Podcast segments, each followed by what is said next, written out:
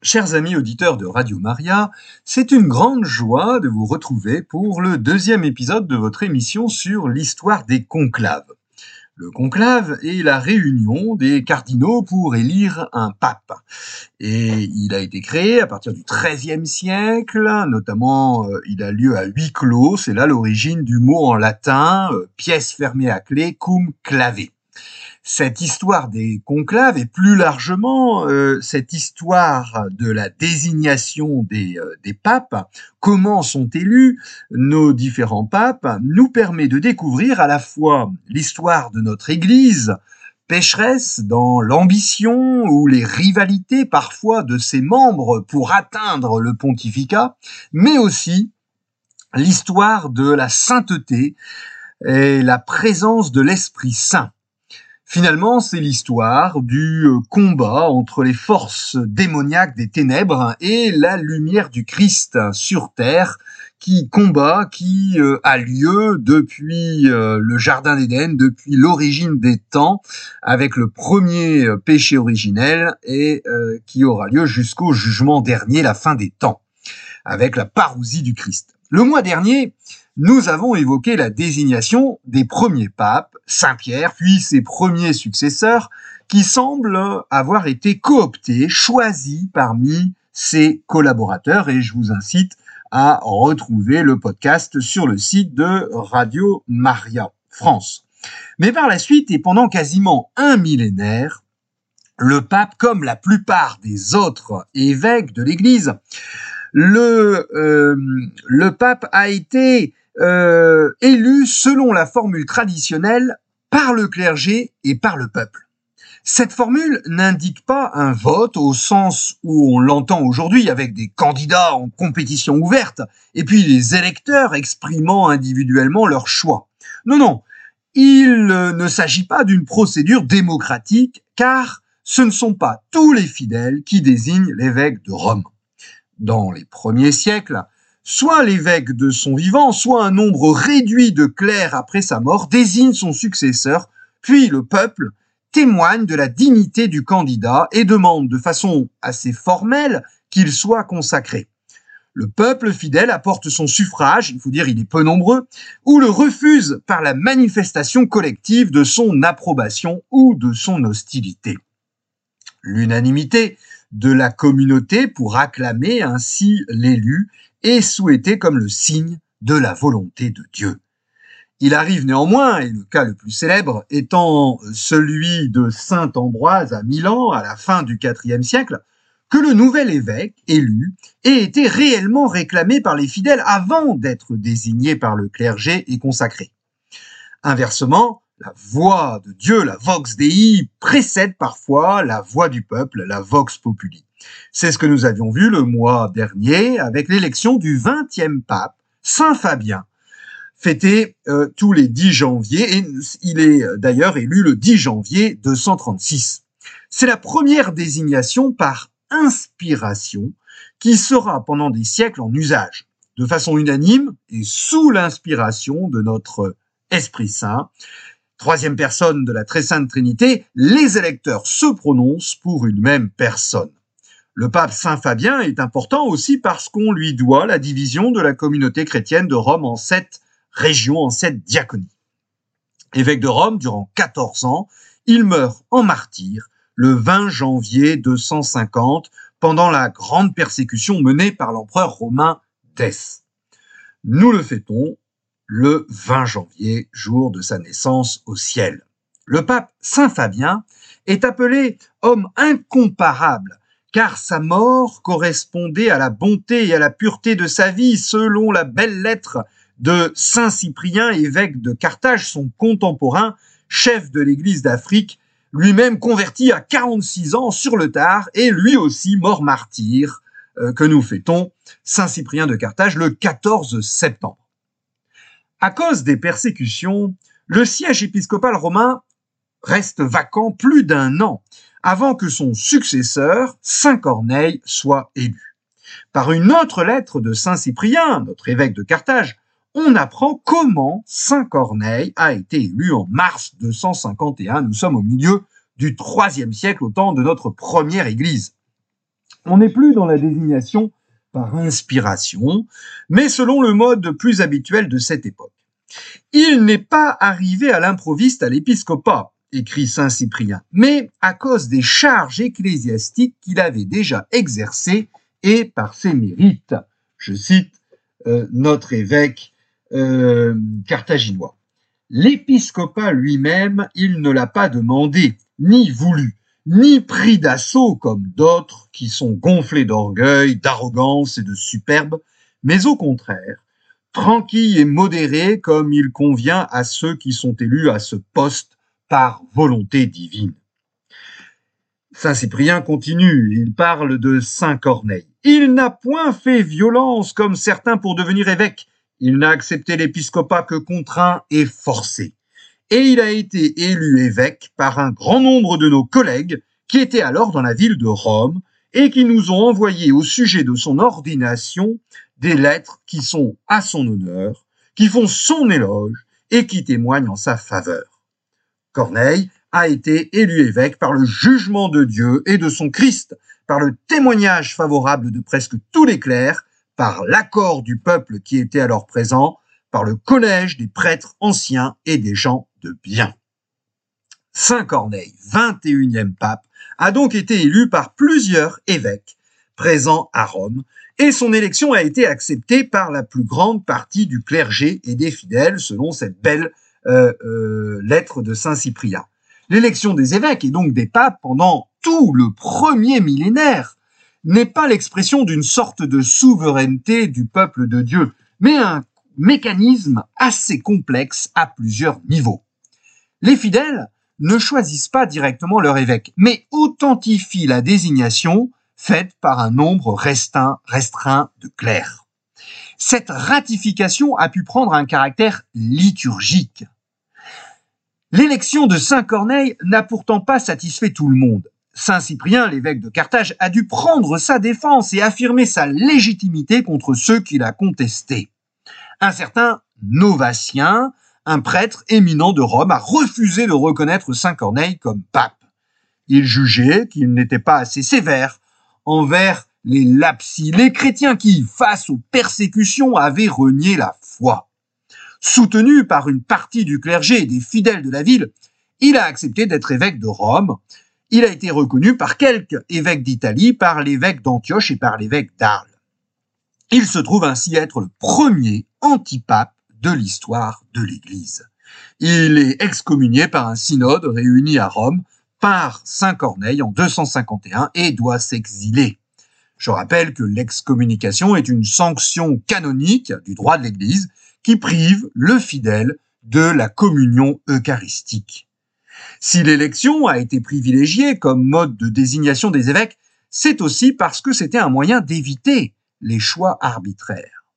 Une fois que les persécutions ont cessé et que l'Église euh, est tolérée par l'édit de Milan, notamment en 313, on rentre dans le IVe siècle, puis soutenue par l'empereur, l'épiscopat n'est plus seulement euh, une charge spirituelle et, et temporelle spécifiquement chrétienne religieuse. Elle commence aussi à être une dignité sociale romaine. Politique, on dirait aujourd'hui. La tentation est grande pour les évêques de désigner leurs successeurs avec des considérations qui ne sont pas seulement d'ordre spirituel. Aussi, quelques décennies après la fin des persécutions, le concile d'Antioche, en 341, interdit à l'évêque de désigner leur successeur, même s'il arrive à la fin de sa vie, citation du concile. Ce n'est qu'après la mort de l'évêque que le clergé et les évêques voisins se réuniront pour désigner son successeur. Dès le premier concile œcuménique, celui de Nicée en 325, il est stipulé que l'évêque élu devrait être ordonné, je cite, par tous les évêques de la province ecclésiastique, ou du moins que trois évêques se réunissent au même endroit, les absents aussi donnant leur suffrage et exprimant leur consentement par écrit, fassent alors l'ordination. Ainsi, dans les premiers temps de notre Église, pour choisir l'évêque, et ça ne va pas être, ça va être la même chose pour euh, l'évêque de Rome, le pape, l'Église adopte l'élection davantage comme acte liturgique que comme procédure démocratique. la fonction plus particulièrement dévolue au peuple, témoigner de la dignité du candidat, en demander la consécration au métropolite, peut parfois précéder la fonction de sélection du clergé, mais peut aussi se déplacer en aval. La décision finale revient aux consacrants, moins en tant qu'ils sont dépositaires de pouvoir, que comme sommet de cette liturgie qui engendre le nouvel évêque. Chers amis auditeurs de Radio Maria France, l'instauration d'un empire chrétien au IVe siècle a pour conséquence l'ingérence des pouvoirs civils dans la vie de l'Église, et c'est notre grand thème de cette deuxième émission de l'histoire de la désignation des papes, l'histoire des conclaves. On le voit bien avec le pontificat du pape Libère, 36e pape de 352 à 366, qui n'est plus reconnu comme saint aujourd'hui. Élu sans contestation, il est exilé en Thrace. Nous sommes entre la Grèce et la Turquie par l'empereur romain Constance II, ouvertement favorable à l'hérésie arienne. L'hérésie arienne considérant Jésus comme une créature et non pas euh, vrai Dieu. Il faut compter aussi avec les rivalités entre clercs et les ambitions. Et c'est l'histoire d'un autre pape, Saint Boniface Ier, 42e pape de 418 à 422, fêté le 4 septembre. Nous sommes à l'époque du docteur et père de l'Église Saint Augustin d'Hippone. Le 41e pape, Saint Zosime, dont le pontificat très court, une année, a été contesté en raison de ses maladresses autoritaires, meurt le 26 décembre 418. Deux partis se forment dans le clergé et se réunissent dans des églises différentes à Rome. Dès le 27 décembre, le lendemain de la mort du pape, l'archidiacre Eulalius est élu dans l'église du Latran, soutenu par de nombreux diacres et le préfet de Rome, l'équivalent euh, du maire de Rome aujourd'hui, mais avec euh, des pouvoirs plus importants. Mais le jour suivant, le prêtre Boniface est élu dans l'église Sainte Théodora par une majorité de prêtres romains. Le 29 décembre, le lendemain, il est consacré évêque de Rome, pape, par neuf évêques et conduit à Saint-Pierre du Vatican. Mais le même jour, Eulalius est ordonné également évêque de Rome dans l'église du Latran par l'évêque d'Ostie. L'empereur romain, Honorius, qui a d'abord pris parti pour Eulalius, décide, au vu des arguments des partisans de Boniface, de réunir un concile pour trancher la question. L'attitude provocatrice de Lalius incite l'empereur a confirmé solennellement Boniface comme pape par une lettre en date du 4 avril 419, plus de trois mois après la mort du défunt pape. On comprend que le pape Saint Boniface Ier a été le premier pape à avoir fait adopter une disposition concernant l'élection pontificale. Pour lui donner plus de force et la rendre incontestable, il a demandé à l'empereur Honorius de prononcer une sentence pour que, je cite dans sa lettre, personne ne soit reconnu pape suite à une brigue, suite à un brigandage, ça veut dire, suite à une révolte. L'empereur a répondu en 422 par un rescrit qui sera inséré dans les collections de droit canonique de droit de notre Église. C'est le canon si duo. En cas d'élection contestée entre deux prétendants, aucun d'eux ne sera jamais évêque, mais seulement celui qu'une nouvelle élection désignera d'un consentement unanime. On peut lire ça dans le décret de Gratien, ce, grand euh, résumé euh, des euh, canons de notre Église catholique, qui a été écrit au cours du, du Moyen Âge, décret de Gratien. Ce rescrit impérial a favorisé une ingérence toujours plus grande du pouvoir civil dans les élections pontificales au premier temps de notre Église. On notera qu'en parallèle, l'accession au siège épiscopal de Rome revêt plus de solennité. Il n'existe pas encore de rite d'intronisation ni de couronnement pontifical, mais à partir du début du 5e siècle, on avance dans le temps, apparaît une cérémonie d'investiture bien distincte de la procédure de désignation. Il faut dire que la primauté du pape s'affirme de plus en plus sur les autres évêques. Et cette cérémonie d'investiture a lieu le dimanche et au Latran, dans la basilique construite par l'empereur Constantin.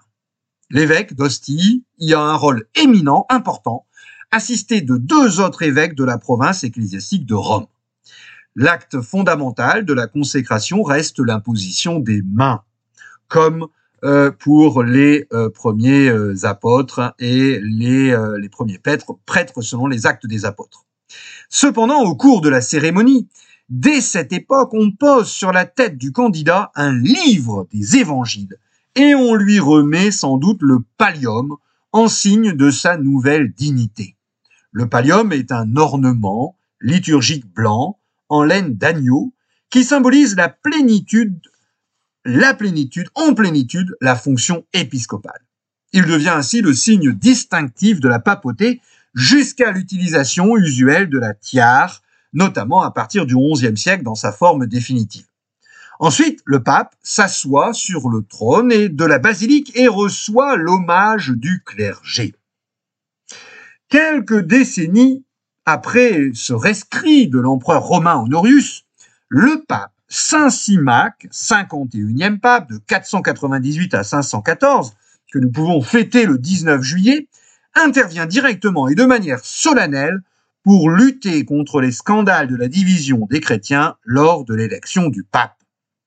À la mort du 50e pape, Saint Anastase II, en 498, le clergé romain est divisé en deux tendances. Certains reprochent au pape défunt de s'être montré trop conciliant à l'égard de l'empereur de Constantinople qui s'était séparé de la communion romaine depuis plus de dix ans. Pourquoi? En raison de sa proximité avec l'hérésie, une autre hérésie monophysite qui nie, cette fois-ci, non pas la divinité, mais l'humanité de Jésus-Christ qui n'aurait qu'une seule nature divine. Cette hérésie est condamnée par le concile de Chalcédoine en 451, concile qui approuve la théologie du pape Saint Léon Ier. D'autres clercs romains minoritaires souhaitent que la politique de réconciliation du pape Saint Anastase II envers l'empereur de Constantinople, qui a des, euh, euh, des, qui a des références un peu hérétiques, des inclinations un peu hérétiques, soit poursuivie. Après juste deux ans de pontificat, Saint Anastase II meurt le 19 novembre 498, calomnié par les plus intransigeants. Il sera méchamment d'ailleurs placé en enfer par l'écrivain et poète Dante dans son œuvre littéraire La Divine Comédie. Trois jours après la mort du pape, une majorité du clergé romain se réunit à Saint-Jean du Latran et élit le diacre Simac pour lui succéder. Des clercs moins nombreux, mais appuyés par une partie du Sénat romain, se réunissent à Sainte-Marie Majeure et choisissent le diacre Laurent comme. Le même jour, tous les deux sont ordonnés évêques de Rome. On a donc deux papes. L'opposition semble irréductible. Des troubles sanglants agitent Rome. On applique alors le rescrit de l'empereur romain Honorius, les deux parties s'en remettent au roi ostrogoth Théodoric le Grand, puisque à cette époque-là, l'Empire romain d'Occident a euh, disparu et euh, a été remplacé par des royaumes romano-barbares, qui, euh, ce roi ostrogoth, est établi à Ravenne, et l'empereur d'Orient, qui est à Constantinople, n'est plus en communion avec Rome. Donc on s'adresse au roi ostrogoth. Et Théodoric, fait sagement savoir que le siège pontifical doit revenir à celui qui a été élu le premier et qui a obtenu le plus grand nombre de voix. Une enquête en ce sens, équitable quant à la vérité, confirme Saint Simac et son rival s'incline. Saint Simac réunit le 1er mars 499 un concile dans la basilique Saint-Pierre. 72 évêques sont présents, tous italiens. Dans son discours d'ouverture, le pape déclare vouloir supprimer à l'avenir les manœuvres des évêques ou les tumultes populaires lors de l'ordination du pape. Quatre canons édictent des règles relatives à l'élection pontificale. Il s'agit de la réaffirmation de la liberté du vote et de la majorité des suffrages. Tous les cas de figure d'une désignation irrégulière sont prévus, par exemple la désignation d'un successeur du vivant du pape, des votes arrangés ou des élections parallèles. Alors quand je parle des élections, je vous rappelle qu'il s'agit uniquement des clercs romains et pas d'une élection démocratique. Les menaces de sanctions sont les plus sévères qui soient jusqu'à l'excommunication. Mais ces règles, fermement euh, proclamées, n'ont pas toujours été respectées. Le pape romain d'origine germanique, Boniface II, 55e pape de 530 à 532, est désigné du vivant même de son prédécesseur. En effet, le pape Saint Félix IV, malade, lui impose le pallium. Le Sénat romain proteste, évidemment, à la mort de Saint Félix IV, Boniface II est élu dans la basilique du Latran, mais une autre assemblée majoritaire parmi les prêtres et les sénateurs élit le diacre Dioscore dans une autre basilique, la basilique Saint-Pierre. Le schisme aurait pu durer, mais trois semaines plus tard, Dioscore meurt. Boniface II désigne lui-même le diacre Vigile comme son successeur et on recommence pour éviter que le roi des Goths impose son candidat. Mais, pressé par les prêtres, et c'est très beau, le pape reconnaît son erreur et détruit par le feu en présence de tous le document de la désignation de son successeur. Chers amis auditeurs de Radio Maria France, si la papauté a parfois recouru au pouvoir temporel pour confirmer une élection contestée comme Saint Simac et le roi ostrogo Théodoric, avec l'empereur byzantin Justinien au VIe siècle, on va franchir une étape supplémentaire. Les élections pontificales vont désormais devoir être approuvées par le pouvoir impérial. Depuis l'époque de Constantin au IVe siècle, l'empereur romain s'est déclaré défenseur de l'Église romaine, defensor ecclesiae romanae, au risque de verser dans ce qu'on appellera plus tard le césaropapisme, c'est-à-dire pour résumer, l'empereur qui se prend pour le pape. Défenseur de l'Église, l'empereur l'est de différentes manières. Pour maintenir la pureté de la doctrine chrétienne par la convocation des conciles, pour régler les différends entre les évêques ou entre princes et papes, mais aussi par ses interventions répétées dans la désignation des papes. Le milieu du VIe siècle voit la reconquête de l'Italie par les Byzantins et la fin du royaume romano-barbare ostrogo. Le général en chef byzantin Bélisaire reprend l'Italie à partir du sud. Il entre dans Rome en décembre 536. Le pape en fonction, Saint Silver, 58e pape, fêté le 2 décembre, élu le 8 juin précédent, six mois avant, est suspect aux yeux des militaires byzantins. Lorsque les Goths reviennent à l'assaut, Saint Silver est accusé de trahison. Et en plus, il défend la foi catholique face aux Byzantins. Il refuse de rétablir sur son siège le patriarche hérétique monophysite de, de Constantinople. Déposé par Bélisaire en mars 537, l'impératrice byzantine Théodora le condamne à l'exil en Lycie d'abord, on est en sud-ouest au sud-ouest de la Turquie, puis il meurt dans un îlot devant Naples, écrasé devant les peines endurées. C'est le dernier pape à avoir été reconnu martyr. Pour remplacer Saint Silver, Bélisaire, le chef byzantin militaire, impose Vigile comme pape le 29 mars 537. Son long pontificat est notamment marqué par un conflit doctrinal qui l'oppose à l'empereur Justinien. Il meurt en 555 également en exil. Et le Saint-Siège reste vacant pendant plus d'un an. L'empereur Justinien désigne alors Pélage, mais, euh, euh, mais certains estiment qu'il a sa part de responsabilité dans la mort du pape précédent. Et Pélage trouve difficilement des évêques pour le consacrer. Il faut même en urgence ordonner évêque un prêtre d'Ostie et faire venir de loin deux autres évêques, euh, Jean de Pérouse et euh, un autre évêque de Ferrantino. Le pape Boniface III, qui a l'un des pontificats les plus courts de l'histoire, neuf mois de février à novembre 607, réunit un concile dans la basilique Saint-Pierre rassemblant 72 évêques et 33 prêtres. Il fut décidé, sous peine d'anathème, c'est-à-dire de séparation du corps de l'Église, que nul n'osa parler de succession du vivant d'un pontife ou de l'évêque d'une ville, ni constituer un parti en sa propre faveur, si ce n'est trois jours après les obsèques du défunt. Le clergé et les fils de l'Église réunis alors que euh, l'élection se déroule et que celui que l'Assemblée aura désigné ait la possibilité d'être élevé au sacerdoce. Ce texte est intéressant. Il rappelle l'interdiction de faire campagne pour succéder à un pape tant qu'il est vivant. Et ce texte fixe une nouvelle règle. Un délai de trois jours doit être observé après la mort du pape, avant de procéder à l'élection de son successeur. Ce n'est qu'en 1274, avec le concile de Lyon II et la constitution du bienheureux pape Grégoire X, 182e pape fêté le 10 janvier, que le délai sera porté à 10 jours. L'expression fils de l'Église désigne la classe sénatoriale, les notables de Romains, qui est associé au clergé de Rome pour désigner le pape. On remarque qu'il n'est pas question de l'empereur d'Orient. Pourtant, sa confirmation ou celle de son représentant en Italie, qu'on appelle les arcs, est à cette époque indispensable, allongeant ainsi les vacances, hein, les absences du siège de Rome qui deviennent habituelles au 7e et euh, au 6e et 7e siècle euh, pendant le haut Moyen Âge.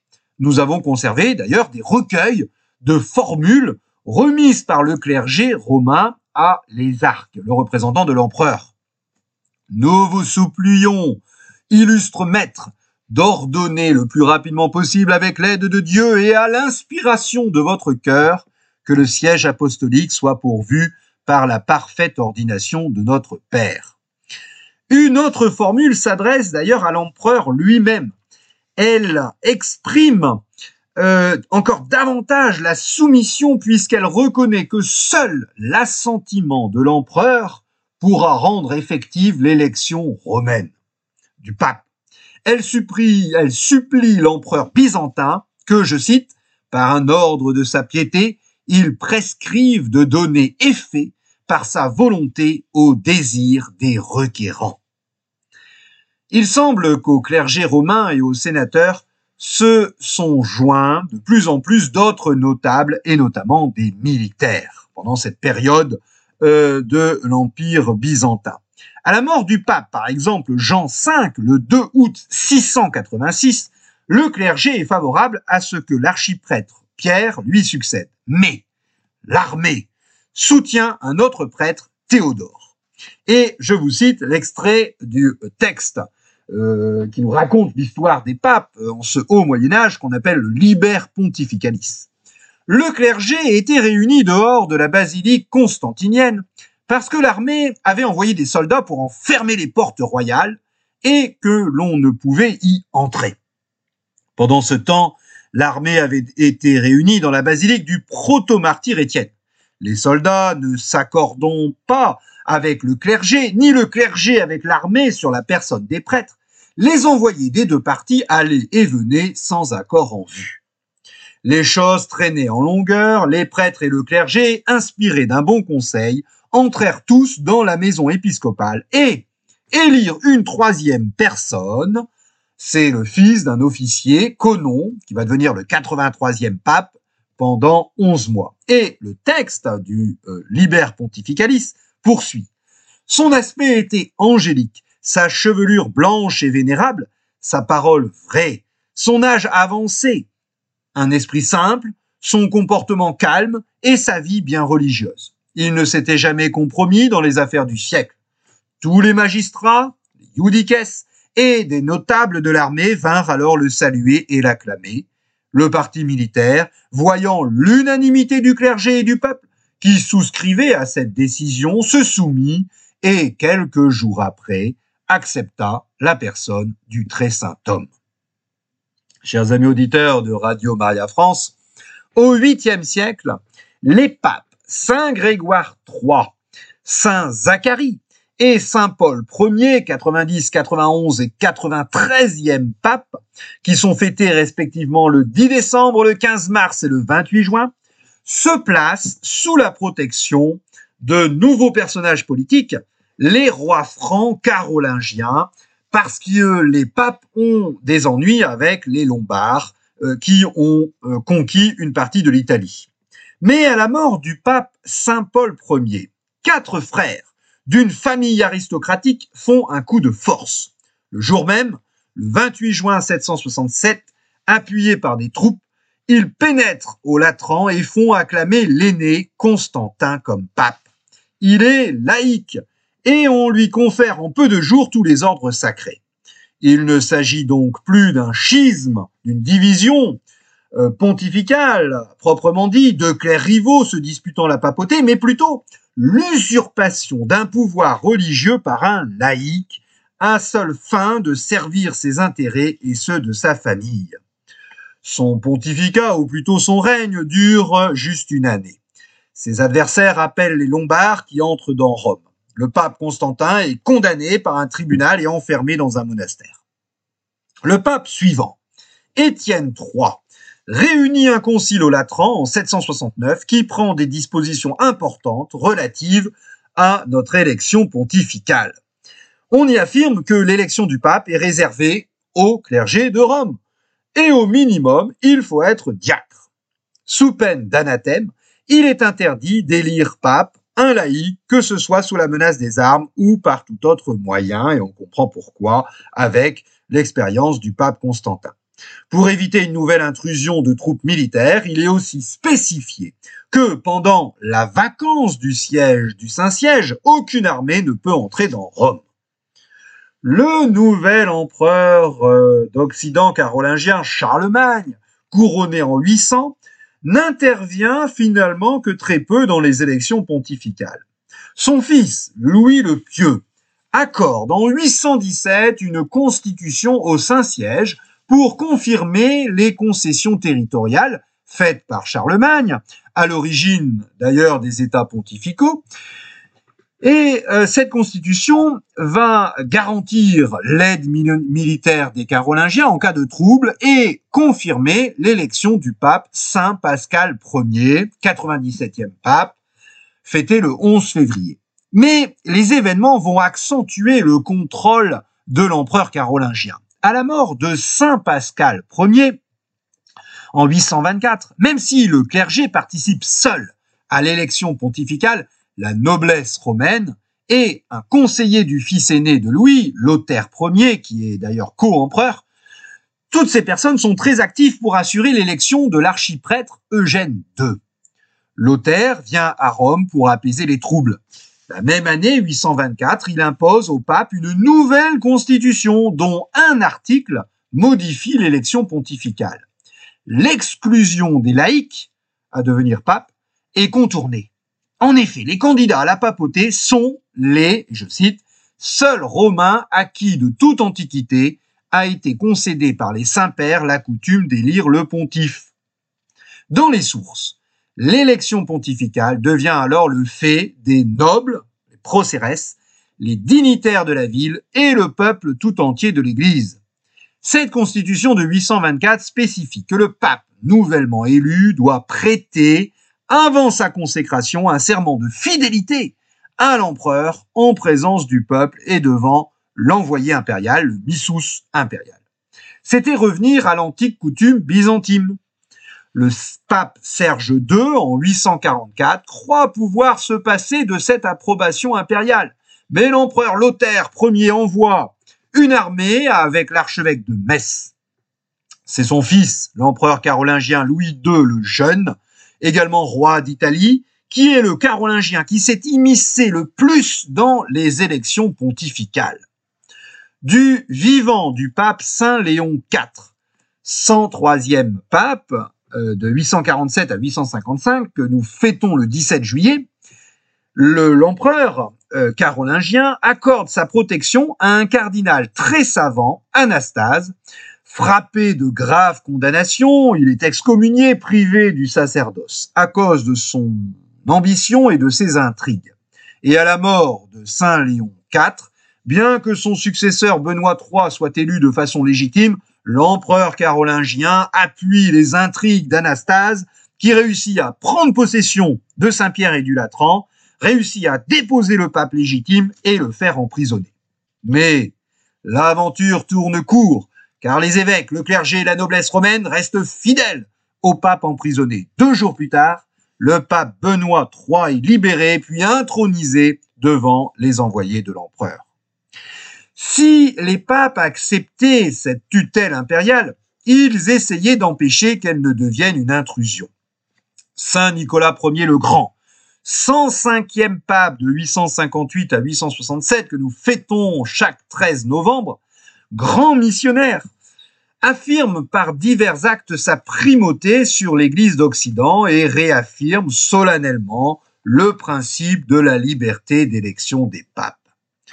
Sous le pontificat suivant, le huitième concile œcuménique de Constantinople IV, 869-870, promulgue un canon qui condamne l'intervention des pouvoirs civils dans l'élection des évêques et frappe d'anathème ceux qui le feraient. La condamnation vaut aussi pour les pouvoirs civils qui chasseraient de leur siège le pape, un patriarche ou un évêque légitimement désigné. Chers amis auditeurs de Radio Maria France, la fin des Carolingiens prive la papauté d'un soutien temporel qui va beaucoup lui manquer au moment où elle entre dans une période, la première moitié du Xe siècle, d'épreuves et de scandales. Pour la première fois, des évêques sont élus papes et non un prêtre ou un diacre. Le premier est Marin Ier, 108e pape, de 882 à 884, qui d'ailleurs insère le filioque dans le credo romain. Et le deuxième euh, évêque élu pape est Formose, évêque de Porto, un des plus anciens d'Italie, à une vingtaine euh, de kilomètres de Rome, c'est pas Porto au Portugal. Le transfert d'un évêché à l'autre, qui deviendra très fréquent dans la suite de l'histoire et que l'on connaît encore aujourd'hui, est à l'époque interdit, je vous le rappelle. Et c'est très beau parce que l'évêque se marie avec son, le peuple de son diocèse. Et le mariage, il est, on ne peut pas le rompre. Il est marié avec son peuple diocésain jusqu'à sa mort. Euh, et le fait de, euh, de transférer un évêque d'un évêché à un autre constitue un empêchement canonique à exercer la fonction dans les premiers temps de l'Église. Pourtant, certes, cet interdit n'est pas évoqué lorsque Formose est élu 111e pape euh, le 3 octobre 891. Parce que le nouvel élu est déjà évêque, il n'est donc pas nécessaire de le consacrer. En revanche, se développe une autre cérémonie qui sera appelée plus tard l'intronisation. Le nouvel élu prend possession de son euh, palais de résidence, le Latran, il est revêtu des habits pontificaux et coiffé de la tiare. Cette tiare devient le symbole du pouvoir pontifical suprême jusqu'à nos jours, même si depuis Saint Paul VI, les papes ne la portent plus. La tiare a beaucoup évolué dans sa forme. Longtemps, la tiare est une coiffe basse et souple, héritée de celle portée par les dignitaires de la religion juive. Et à partir du 7e siècle, elle change de forme haute et rigide, en métal, elle s'apparente désormais plus à un casque qu'à une coiffe. La tiare symbolise aussi le pouvoir temporel du pape, qui possède, je le rappelle, à partir du 8e siècle, un domaine propre. Lors de cette intronisation, assis sur un trône, le pape reçoit l'hommage des principaux clercs et laïcs qui lui baisent les pieds et prêtent un serment de fidélité. Dans la suite de l'histoire de la papauté, la cérémonie de l'intronisation et du couronnement prendra des formes différentes et gagnera encore davantage en solennité, nous le verrons. Mais la suite des pontificats après le pape Formose est troublée. Par exemple, le pape Étienne VI, 113e pape, réunit un synode pour juger Formose. On exhume son cadavre et au terme d'un synode de trois jours, on le condamne pour avoir échangé son évêché de Porto contre celui de Rome. On lui mutile les deux doigts qui lui servaient à bénir et sa dépouille est jetée dans le Tibre. Mais Étienne VI lui-même a été l'évêque d'Ananie avant son élection pontificale. En réalité, il cède à la pression politique de la famille noble franque des euh, installés à Spolète et en Bénévent en Italie, et se disputant l'empire avec les rois de Germanie. D'ailleurs, sa propre ordination épiscopale étant déclarée nulle, car réalisée par le pape Formose, Étienne VI redevient simple prêtre et peut être élu pape et recevoir une nouvelle consécration. Mais une partie de la population romaine, outrée de sa conduite, envahit le Latran, le dépouille de ses vêtements et le jette en prison. Son pontificat aura duré juste une année. Cette première moitié du Xe siècle est marquée aussi par la pression de la noblesse romaine sur la papauté, et notamment sur les papes Serge III, 119e pape, Jean X, 122e pape, et Jean XI, 125e pape, liés à la famille du sénateur romain Théophylacte, à sa femme Théodora et leur fille Marosie. Fille Marosie qui est peut-être à l'origine du mythe de la papesse Jeanne. Cette incroyable légende médiévale qui se diffuse en Europe à partir du XIIIe siècle et qui explique qu'une femme se serait déguisée en homme au milieu du IXe siècle, serait devenue notaire de la curie, puis cardinal, puis pape pendant deux ans avant, écoutez bien, d'accoucher d'un enfant provoquant alors sa chute évidemment et sa lapidation par le peuple de Rome. Chers amis auditeurs de Radio Maria France, cette, ce mythe de la papesse Jeanne est complètement faux évidemment, mais entretenu par de méchants théologiens protestants des 16e et 17e siècles et par des romanciers avides de succès à parfum de scandale du 20e siècle.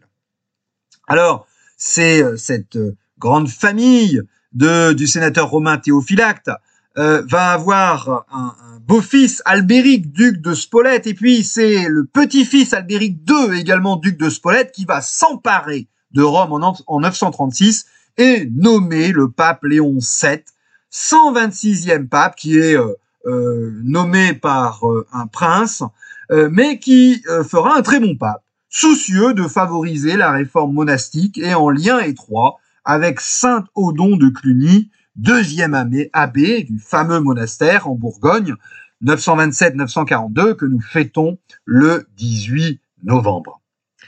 Chers amis auditeurs de Radio Maria France, ce n'est plus la noblesse romaine, mais les empereurs germaniques qui vont se faire les protecteurs de la papauté. J'avance un peu dans le temps. Othon Ier, fondateur du Saint-Empire germanique va engager les empereurs allemands dans des rapports avec le Saint-Siège qui oscillent entre protection bienveillante, intrusion ou domination. Le pape Jean XII, 130e pape, 955-964, en conflit avec le roi d'Italie Béranger II, demande l'aide de l'empereur, euh, du roi, pardon, des Germains, Othon Ier, et suite à sa victoire, le pape le couronne empereur dans la basilique Saint-Pierre le 2 février 962.